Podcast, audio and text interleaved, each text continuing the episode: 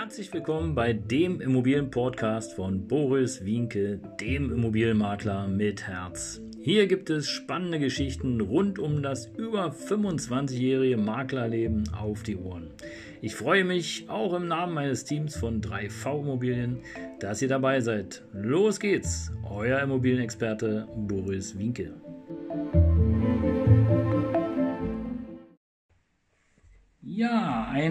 Herzliches Hallo und willkommen hier zum Immobilienpodcast von Boris Wienke, dem Immobilienmakler mit Herz.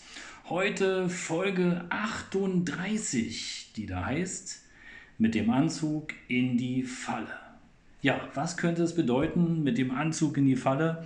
Ich will es euch verraten, ihr wisst ja, dass ich seit über 25 Jahren tätig bin und angefangen habe in der Wohnungsvermietung, in der Wohnungsvermittlung und äh, ihr wisst vielleicht auch schon, wenn ihr die letzten Folgen des Immobilienpodcastes äh, gehört habt, dass ich einen Exklusivauftrag hatte im Jahr 2007, 2008 in Weltwirtschaftskrisenzeiten, in Finanzkrisenzeiten äh, von einer Zwangsverwaltung und zwar von der größten Zwangsverwaltung hier in Berlin, die damals Herbert Herzog hieß. Und ähm, ihr wisst auch, wenn ihr die Folgen schon gehört habt, dass ich da echt einiges erlebt habe. Und ich werde ja auch noch einige Folgen produzieren können in diesen, äh, aus dieser Zeit, weil das war wirklich sehr spannend.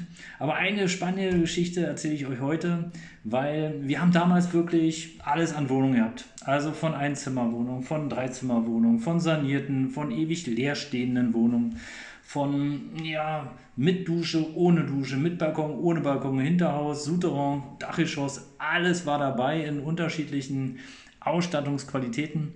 Und ähm, nur so viel, eine kann ich mich noch daran erinnern, in äh, Berlin-Wedding, da war das Tatsache so, da bin ich in die Wohnung gekommen und dachte so, uh, ich glaube, hier lebt noch jemand. Äh, da bist du in die Wohnung gekommen und warst sozusagen direkt drin. Also es gab gar keinen Flur.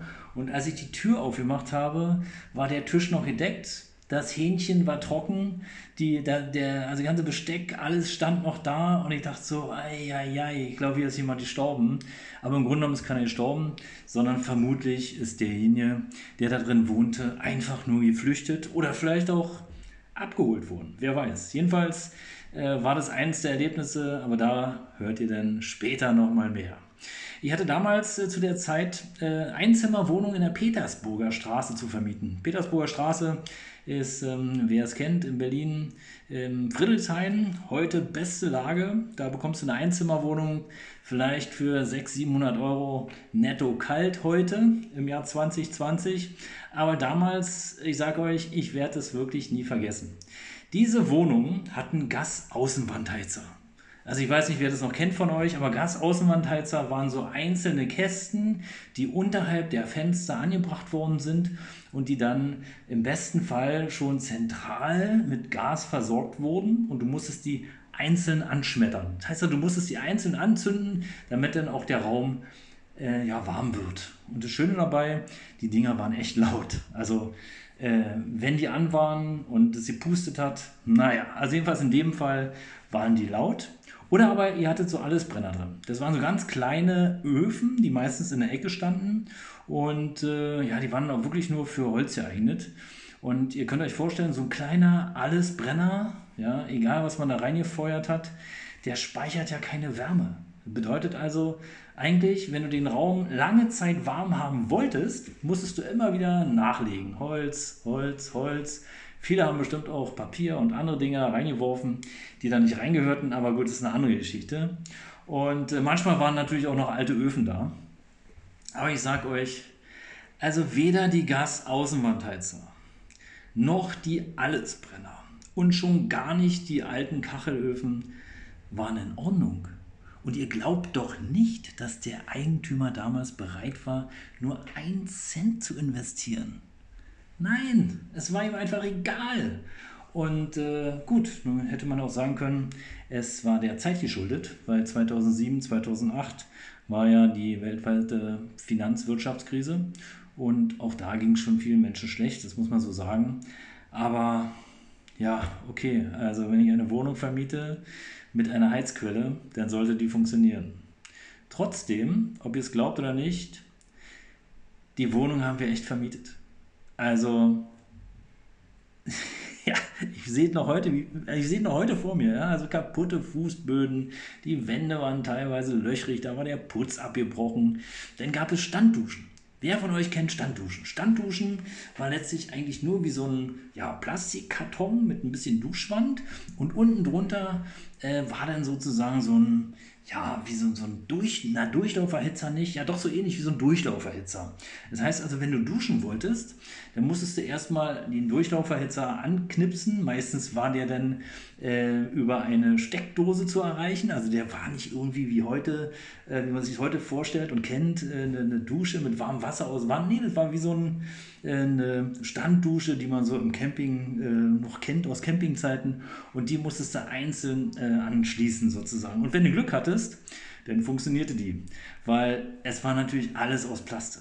Ja, alles. Und auch der Duschkopf, der war aus Plaste. Und glaub ja nicht, dass da ordentlich Wasser rauskam. Also wenn du Glück hattest, kam Wasser raus.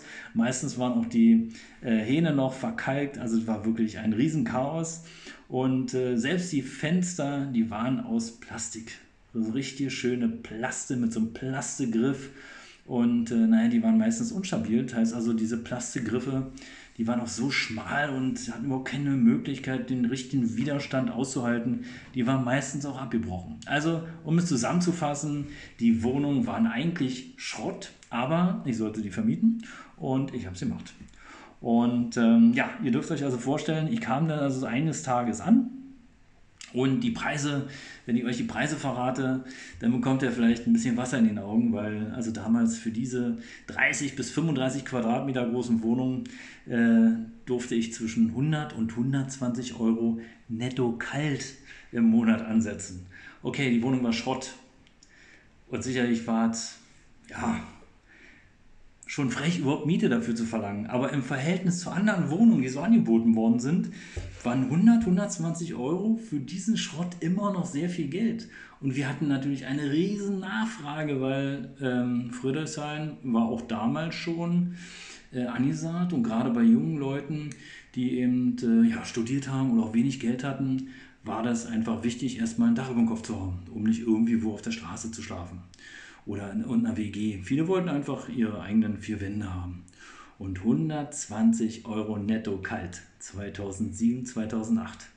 Heute 2020 500, 600, 700 netto kalt. Also, naja. Und netto kalt meinte auch wirklich kalt, weil, wie vorhin schon sagte, die Heizungen funktionierten meistens nicht. Die Fenster, da hat es echt gezogen, als ob du auf dem offenen Meer bist. Es war Wahnsinn, aber die Nachfrage war da. Also ich zur Besichtigung. Und an demselben Tag hatte ich dann im Nachgang noch ähm, ja, eine Verkaufsbesichtigung, also eine Wohnung zu verkaufen.